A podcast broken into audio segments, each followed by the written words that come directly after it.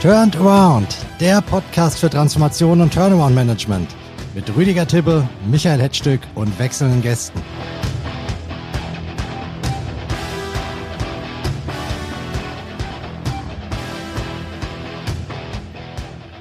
Hallo liebe Podcast-Freunde, ich freue mich, dass ihr auch dieses Mal wieder dabei sind bei Turned Around.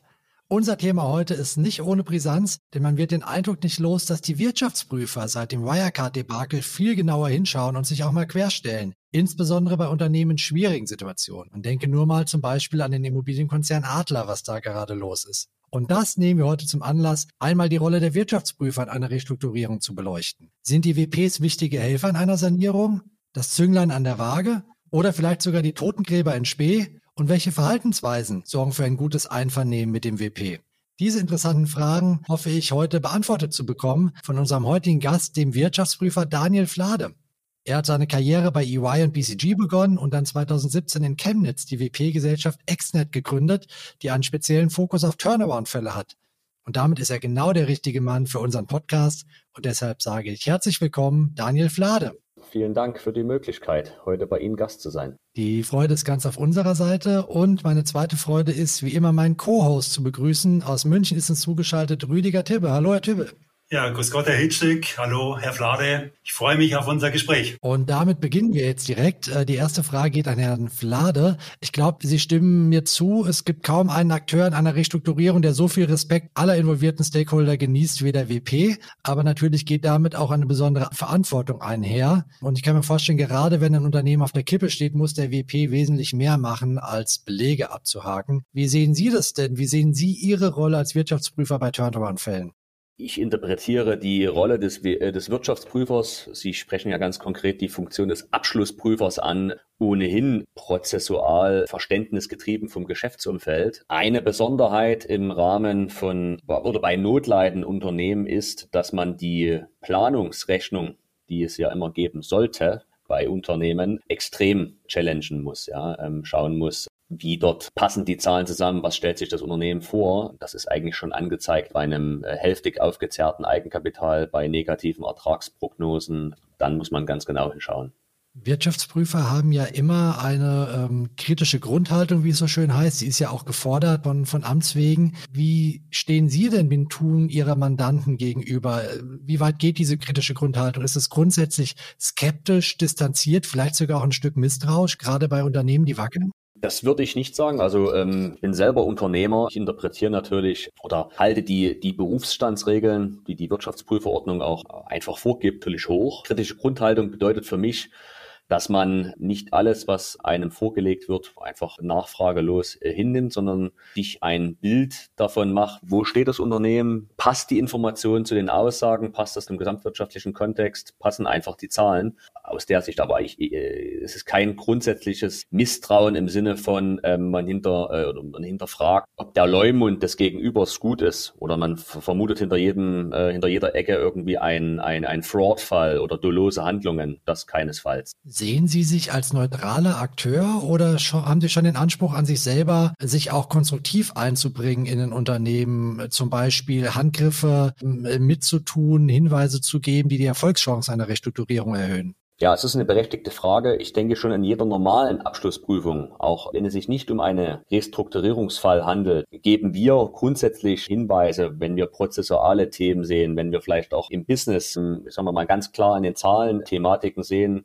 weil wir ja selber auch, also ich, ich als oder unser Haus äh, macht selber ja Sanierung und Restrukturierung, deswegen äh, nehmen wir für uns in Anspruch, da ein Stück weit anders vielleicht drauf zu schauen, als jetzt da man ein ganz klassischer Wirtschaftsprüfer, der vielleicht sogar noch einen sehr hohen Anteil Steuerberatung macht ähm, und nur zum Teil äh, WP ist, Funktion Abschlussprüfer ähm, und vielleicht mit, ich sag's mal, Due Diligence, äh, Transaktionsberatung oder eben auch ganz konkret Sanierung außergerichtlich und gerichtlich äh, gar nichts zu tun hat. Also insofern kann ich die Frage mit Ja beantworten, ähm, äh, konstruktiv und eine Sanierung, Restrukturierung ist sowieso aus meiner Sicht immer Teamwork. Das kann keiner alleine äh, leisten.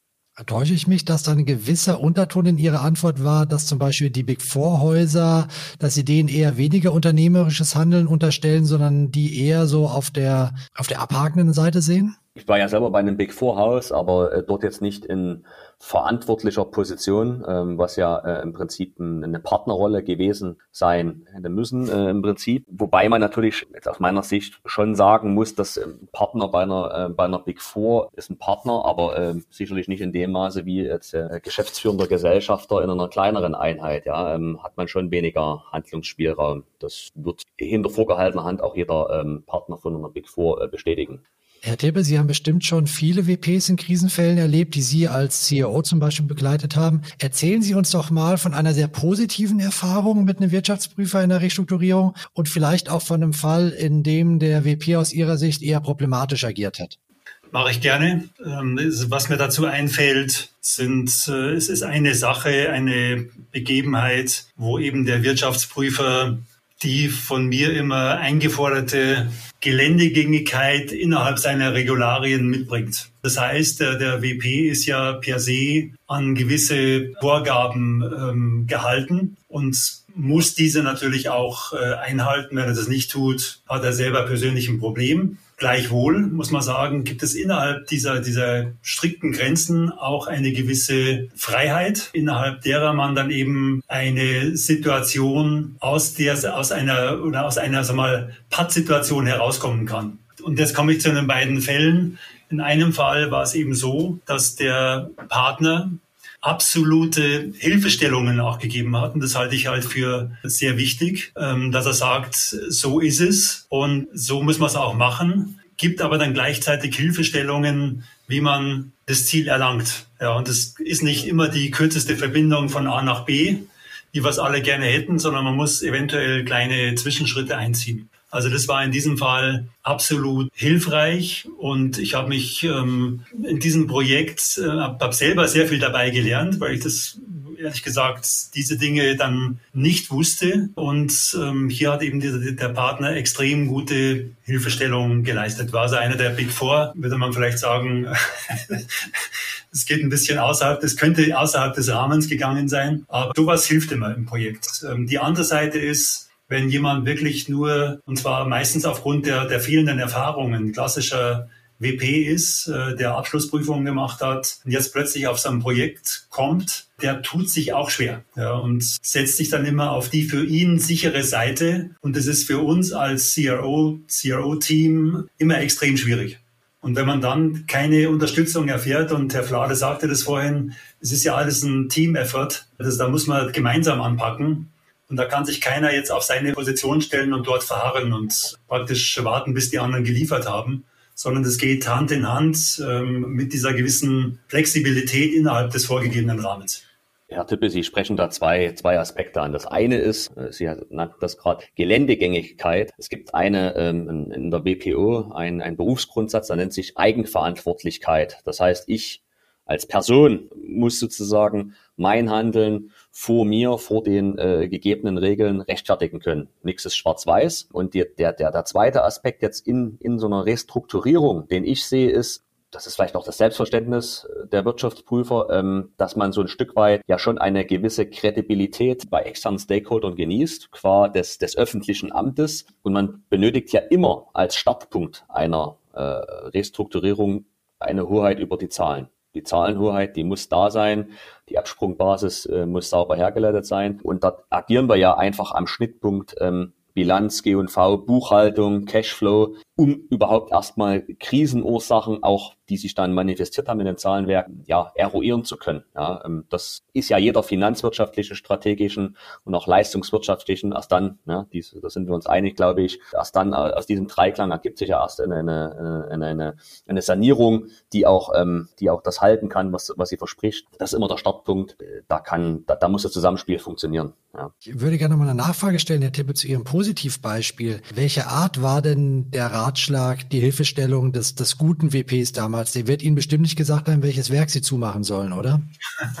nee, in der, in der Regel ist es ja so, dass wir entweder an einem S6-Gutachten mitarbeiten oder ähm, ein S6-Gutachten schon vorliegt. In dem Fall war es jetzt eben so, dass in dem S6-Gutachten, was ja dann auch wieder von den Banken freigegeben wird und dann sollte man ja nach Möglichkeit nach diesem Plan verfahren. Hier ist eben aufgefallen, dass sag mal, die Differenz zwischen Theorie und Praxis dass da einfach ein, ein Gap war. Und ähm, hier mussten wir jetzt eben versuchen, diese Lücke zu schließen, um ohne alle Stakeholder, insbesondere die Banken, in Unruhe zu versetzen, weil es ist ähm, wie, der, wie der heilige Gral, die heilige Kuh. Das ist ein, ist ein No-Go. Ja, also das sollte man tun, nichts vermeiden.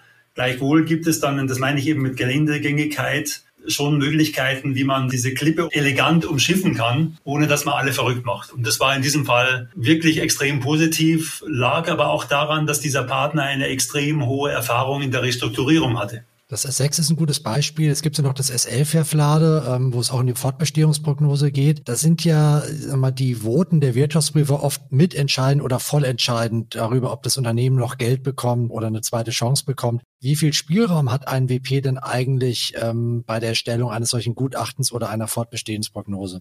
Ich würde das gerne nochmal kurz vielleicht ein Stück weit einordnen. Man muss tatsächlich immer die Rollen unterscheiden die jetzt sozusagen ein Wirtschaftsprüfer einnimmt. Ja, ist er jetzt quasi Abschlussprüfer, Funktion des Abschlussprüfers und beurteilt sozusagen die Konformität des Abschlusses im Hinblick auf HGB, IFRS, you name it. Dann ist ja die Frage, wie ist die Fortführungsprognose? So, davon zu unterscheiden ist, ich glaube, das ist das, was jetzt der Herr Tippe äh, gerade äh, als Beispiel formuliert hat, war jetzt eine Wirtschaftsprüfungsgesellschaft Ersteller eines Sanierungsgutachtens, vielleicht mit dem stärkeren Fokus in dem Sanierungsgutachten auf dem Thema finanzwirtschaftliche Restrukturierung. Und da gab es vielleicht ein ein Gap zwischen Erwartungen. Vielleicht musste man auch hochschießen. Ja, der Amerikaner sagt ja auch, äh, shoot for the stars to land on the moon. Also wenn ich das S, in S6 gibt ja gewisse Grenzen auch vor. Ja, das heißt, ich muss ja eine Renditefähigkeit ja herstellen, die mindestens am, am unteren Rand des Mittelfelds der Branche ist. Vielleicht musste man da im Planungszeitraum auch etwas bold rangehen. Hinterher ist man immer wohlfeil dann zu sagen, das war ein bisschen zu optimistisch. Ja, hätte man es nicht so gemacht, dann wäre man vielleicht zu einer ganz anderen Einschätzung gekommen. Sanierungsfähig, Sanierungswürdigkeit. Und das andere, das ist das Thema S6, äh, im S11 beurteilt man ja die Fortbestehensprognose, was ja eine reine ähm, insolvenzrechtliche Betrachtung ist, reine Zahlungsfähigkeitseinschätzung. Das ist dann an der Stelle, natürlich sind die Annahmen Zukunft über die, über die zukünftige Zahlungsfähigkeit, kann man natürlich Annahmen treffen, aber das ist eine reine Zahlungsfähigkeitsprognose. Da ist es dann schon stärker schwarz oder weiß, ja, weniger grau sollte dann zumindest so in die Richtung gehen, weil die Haftungsrisiken natürlich ähm, sehr groß sind dort an dem, in, den, in dem Bereich. Also bei S6 mehr Ermessensspielraum als bei S11 für den Wirtschaftsprüfer. Würde ich so sehen. Ich meine, auf dem S6 wird ja auch immer ein Stück weit von verschiedenen Seiten äh, eingeschlagen. Ja, ähm, Papiertiger, zu starr, zu formalisiert. Ist immer eine Frage, wie man das dann am Ende des Tages umsetzt. Ich bin der Meinung, dass man das schon auch in komplexeren Fällen 50, 60, 70, 80 Seiten umsetzen kann. Ja, weil es ist eine ganz klare Struktur, die vorgegeben ist, dass man dann den berühmten Zahlenfriedhof, äh, dass das alles unterlegt sein muss, in den Anhang schiebt. Das ist für mich selbstredend. Es gibt aber aus meiner Sicht, was soll es jetzt Besseres geben? Wenn es, wenn jetzt irgendwie ein anderer Verband äh, etwas Besseres hätte, als das, was sozusagen generally accepted ist, ähm, was gerichtsfest ist, dann gäbe es das ja, dann wäre das die Norm. Ja, und ich kann entweder mache ich IDWS 6, ich als oder wir als Wirtschaftsprüfer sind dran gebunden, oder ich mache ähm, höchstrichterliche Rechtsprechung, Klammer auf, Klammer zu, IDWS 6 ist eigentlich höchstrichterliche Rechtsprechung in der Auslegung des Instituts der Wirtschaftsprüfer. Irgendwas dazwischen gibt es aus meiner Sicht nicht. Es äh, gibt immer eine Anlehnung oder was auch immer. Da ist eigentlich schon Tür und Tor der, der, Haftung eigentlich schon, ähm, schon, schon dort geöffnet. Immer schwierig. Tippe, wie finden Sie denn diese Gutachten? Gehören Sie zu denen, die sagen, die liefern schon brauchbare Analysen, mit denen kann man auch weiterarbeiten? Oder gehören Sie zu dem Lager, die sagen, das ist im Prinzip ein Papierkrieg, den gewisse Stakeholder wollen, der aber eine Restrukturierung nicht weiterbringt? Also ich denke schon, dass die Idee dahinter ähm, sehr gut ist. Auch dieses standardisierte Format ist aus meinem Dafürhalten sehr gut. Die Frage ist halt immer, und das stellen wir uns, wer hat das S6-Gutachten gemacht? Und dann, da trennt sich einfach die Spreu vom Weizen. Da sehen Sie sofort, ist da Erfahrungen drin, ist keine Erfahrungen drin, wird einfach was standardmäßig, so, so Ass-Covering äh, und ähm, ohne, dass man überhaupt ein gewisses unternehmerisches Risiko mit einbindet weil das brauche ich ja, da geht es ja um, um, um Business äh, und da ist immer ein Risiko drin. Von daher ist die Antwort auf die Frage sehr abhängig davon, wer es macht, wer es geschrieben hat, das Excel-Gutachten. Von der grundsätzlichen Idee äh, halte ich es für sehr, sehr gut.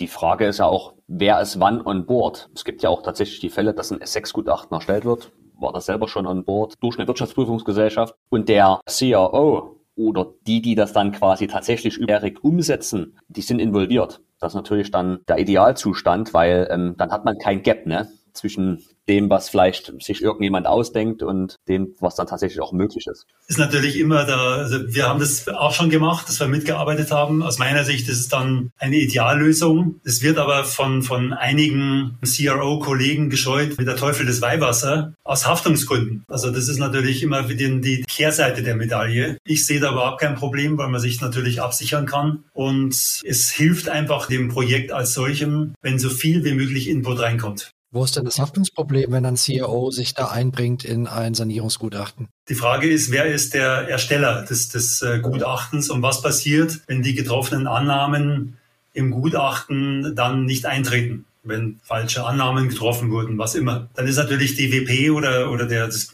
gibt auch Unternehmensberatungen, die S6 schreiben, die sind dann natürlich von der Haftung her in der Pflicht. Und da ist natürlich dann der CRO, wenn er sich mit einbringt, auch mit dabei. Ich persönlich und wir scheuen es nicht, dieses Risiko, weil man es einfach, ähm, ein gewisses Risiko muss ich gehen, kann mich aber dann bei den Annahmen natürlich immer absichern, indem ich nicht zu optimistisch da reingehe und natürlich das ein reales Bild zeichnen muss, aber kein überzogenes Bild, welches dem Unternehmen überhaupt keine Chance mehr gibt. Also das ist ein Spagat. Ich glaube, da haben wir sehr große Erfahrung, was das angeht und können da auch in der Moderation mit den WPs und dem Unternehmen auch äh, sehr guten Input liefern. Und das, glaube ich, ist wichtig. Und dann kommen auch die, kommen auch gute Gutachten raus, mit denen man arbeiten kann. Ich würde das ja sowieso so interpretieren. Eine Restrukturierung eine Sanierung, wie auch immer, ein Turnaround. Das ist ja eine der komplexesten Situationen, die so ein, die ein Unternehmen irgendwann im, im, in seinem Lebenszyklus durchlaufen kann, die vielleicht auch jedes Unternehmen irgendwann durchläuft, per se. Es ist wahrscheinlich sowieso so angelegt. Und ich denke sowieso, dass dann in so einer Situation das Heraussteuern nur durch externen Sachverstand, durch äh, Manpower etc. pp. möglich ist. Das ist ein, das muss ein Teamwork sein und die, das, Zusammenbringen zwischen dem, was notwendig ist, also im, im Planungszeitraum ja eigentlich rauszutauchen aus dem Loch und dem, was mehr oder weniger unklar ist in der Zukunft, in welcher Größenordnung, was ist realistisch, äh, wann das zusammenzubringen, das ist natürlich eine, eine, eine große Kunst und da kann es natürlich auch Diskrepanzen geben, ja, dass man vielleicht zum Ergebnis kommt, ähm, eine sanierungswürdig ja, fähig nein. Das ist wie wenn Sie einen, einen Jahresabschluss testieren ähm, als, als Abschlussprüfer. Schauen Sie mal, wie, wann es mal zu einem Versagungsvermerk kommt. Das war dann bei Wirecard oder auch bei ein, zwei anderen Fällen der Fall, aber das ist, das ist eine Handvoll im Jahr. Theoretisch müsste das ja viel öfter sein, meint man jetzt, aber die Verantwortung, die dann dort auf diesem einen Testat oder auf diesem, ja, auf diesem Testat lastet, die ist natürlich enorm, weil damit steht und fällt alles. Selbst einschränken ist ja schon äh, ein, ein Riesenthema. Aber stimmt meine Eingangsthese, dass die WPs im Moment kritischer sind als in der Vergangenheit, gerade bei solchen Sachen, Versagensvermerk und sowas, dass sie im Zweifel lieber nicht durchwinken, was sie vor Wirecard vielleicht noch akzeptiert hätten? Das sehe ich jetzt im Markt nicht, ähm, aber wie gesagt, es gibt eine Eigenverantwortlichkeit und jeder, der ähm, das auch wahrnimmt, kann es kein Durchwinken geben. Aber es gibt natürlich einen enormen Druck, ja, in, in großen Gesellschaften, wenn sie jetzt gerade auch im DAX, äh, wie gesagt, war das vorstellbar, dass mal ein DAX-Unternehmen ein Versagungsvermerk bekommt ist das, ist das vorstellbar. Weil wir jetzt konkret das Beispiel hatten, Wirecard, ob die anderthalb Milliarden jetzt da gewesen wären oder nicht. Wenn dann, wenn es dann zu einer Einschränkung kommt oder dann sind sie ja im Default. Also das, das muss vorher ausmoderiert werden. Das, das, kann, das kann nicht das Thema sein. Ja. Wobei das ja ein Beispiel eigentlich ist für einen aus Unternehmenssicht sehr konstruktiven Wirtschaftsprüfer, der Hilfestellung gibt, Probleme zu lösen. Jetzt in dem Fall ist es komplett nach hinten losgegangen und es waren Lösungen für Probleme, die äh, sozusagen im, im Konflikt mit dem Recht standen.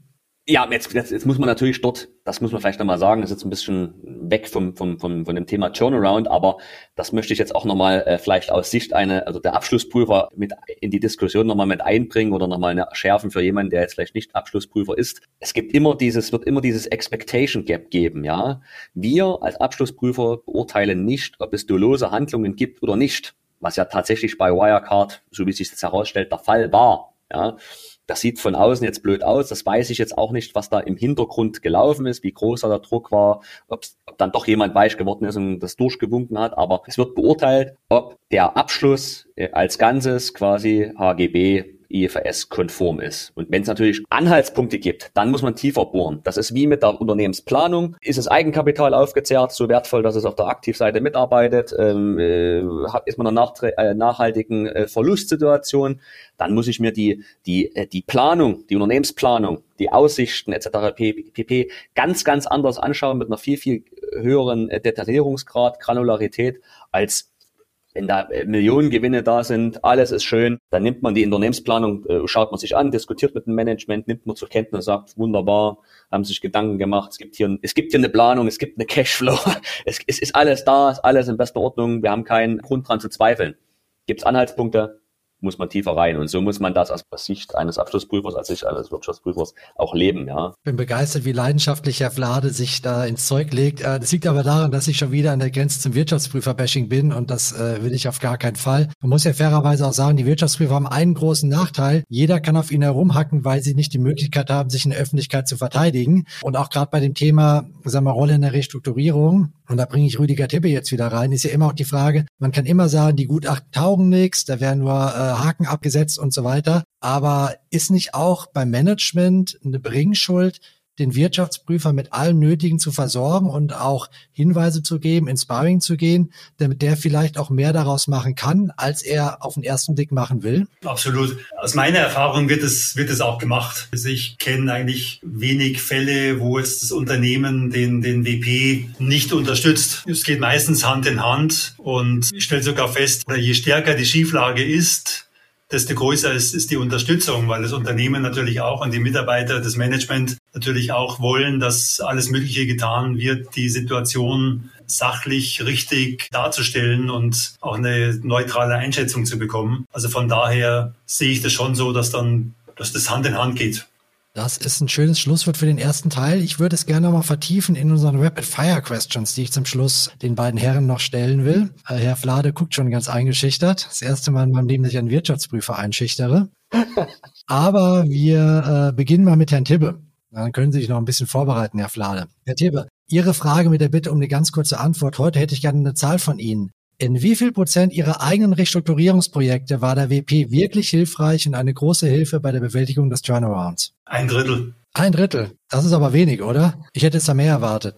Ja, weil es war, war er hilfreich im Sinne von konstruktiver Zusammenarbeit. Ja, also das, ähm, wenn wir übernehmen, ist es ja häufig so, dass entweder es gibt ein Gutachten oder es gibt noch nichts oder es ist gerade im Entstehen. Und ähm, meine Antwort, die Wertung bezieht sich jetzt darauf, inwieweit der WP in der laufenden Sanierung konstruktiv unterstützt. Da ist, wie gesagt, ein Drittel konnte man gar nicht gebrauchen und ein Drittel war so lala. Das ist halt der berühmte Drittelmix. Ich bleib dabei. Also auch wenn ich jetzt nochmal drüber nachdenke, es war ja sehr spontan geantwortet, aber ich würde dabei bleiben. Alles klar, danke.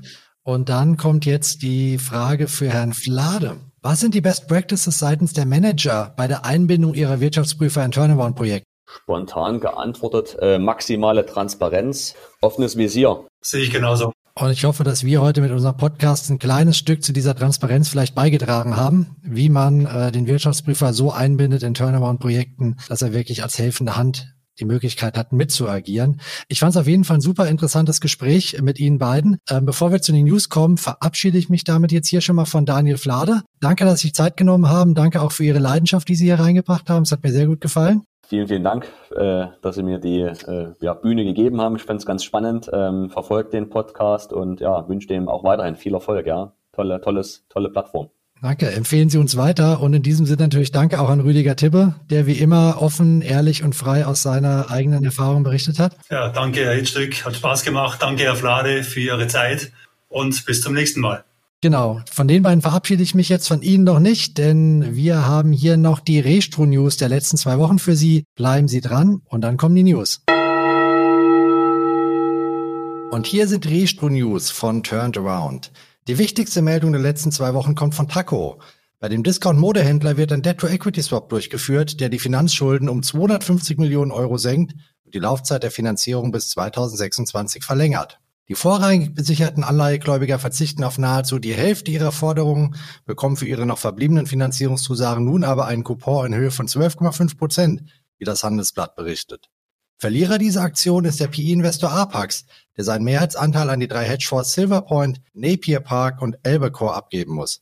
Apax, seit 2010 Eigentümer von Taco, will mit einer Minderheit beteiligt bleiben. Der Anteil des PE-Hauses, das kein neues Eigenkapital mehr einschießen wollte, sinkt nach Recherchen des Handelsblatts jedoch auf 8%. Nicht nur Taco, auch der Immobilienkonzern Adler hat einen wichtigen Etappenerfolg bei seinem komplexen Restrukturierungsplan erreicht. Der High Court in London hat das komplette Konzept zur Restrukturierung diverser Anleihen genehmigt. Damit kann Adler nun zentrale Anleihebedingungen ändern, obwohl nicht für alle Anleihen die nötige Zustimmungsquote der Gläubiger vorliegt. Das betrifft vor allem eine Verlängerung der Laufzeiten verschiedener Bonds. Verwaltungsratschef Stefan Kirsten richtet seinen Blick nun schon auf die nächste, wahrscheinlich noch größere Hürde. Jetzt müssen wir noch einen Abschlussprüfer finden, damit wir geprüfte Jahresabschlüsse vorlegen können. Doch bislang weigern sich alle großen WP-Häuser standhaft, Adler zu prüfen. Auch der zweite taumelnde große Immobilienkonzern Core State hat eine Atempause bekommen. Dessen Gläubiger haben einer Verlängerung zweier Anleihen im Wert von 500 Millionen Euro zumindest bis Ende Juli zugestimmt.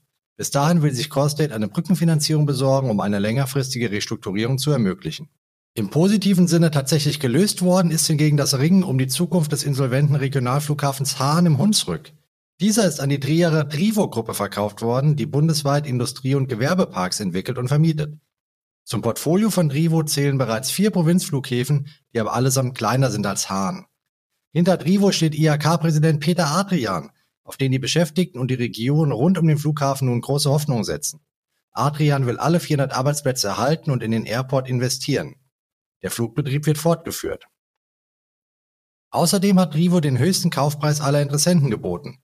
Kein Wunder, dass der Gläubigerausschuss eineinhalb Jahre nach dem Insolvenzantrag einstimmig für den Verkauf an Rivo gestimmt hat. Aber Vorsicht!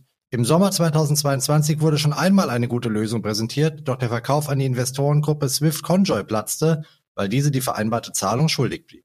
Auch für die seit Dezember insolvente Biomarkette Basic zeichnet sich eine Lösung ab. Die Supermarktkette Teegut möchte Basic aus der Insolvenz heraus übernehmen und 19 von 22 Läden weiterführen. Alle 500 Mitarbeiter sollen übernommen werden, aber das Bundeskartellamt muss noch zustimmen. Mit über 300 Filialen ist Teegut kein kleiner Spieler im deutschen Lebensmitteleinzelhandel. Neu in der Insolvenz ist hingegen der Dortmunder Schreibwarenhändler ProBüro und Kopier. Betroffen von dem Insolvenzantrag sind 16 Filialen, die sich alle in NRW befinden. In den 70er und 80er Jahren erlebte das Unternehmen eine Blüte als Copyshop. Später handelte es dann auch mit Schreibwaren, aber die Digitalisierung setzte diesem Geschäftsmodell schwer zu. 75 Mitarbeiter sind betroffen, es wird aber nach Wegen gesucht, Bürobüro und Kopier fortzuführen. Die Personalie der Woche kommt von Mazars. Das WP-Haus hat Renate Müller als neue Partnerin verpflichtet. Gemeinsam mit Michael Tierhoff soll sie für Mazars die insolvenznahe Beratung ausbauen. Die Juristin ist Expertin für Fragen des Insolvenzrechts. Müller und Tierhoff haben 2004 zusammen eine Kanzlei gegründet, die 2018 einen neuen Gesellschafter erhielt. Für diesen ist der Weggang der beiden auch deshalb bitter, weil Müller und Tierhoff auch noch sechs weitere Leute mit zu Mazars nehmen. Durch diesen Personalcoup verdoppelt sich die Personalstärke von Mazars Restrukturierungsberatung nahezu auf 20 Köpfe. Und das war's für diese Woche bei Turnaround. Wir hoffen, es hat Ihnen Spaß gemacht und Sie schalten in 14 Tagen wieder bei uns rein. Bis dahin eine gute Zeit und bleiben Sie aufrecht.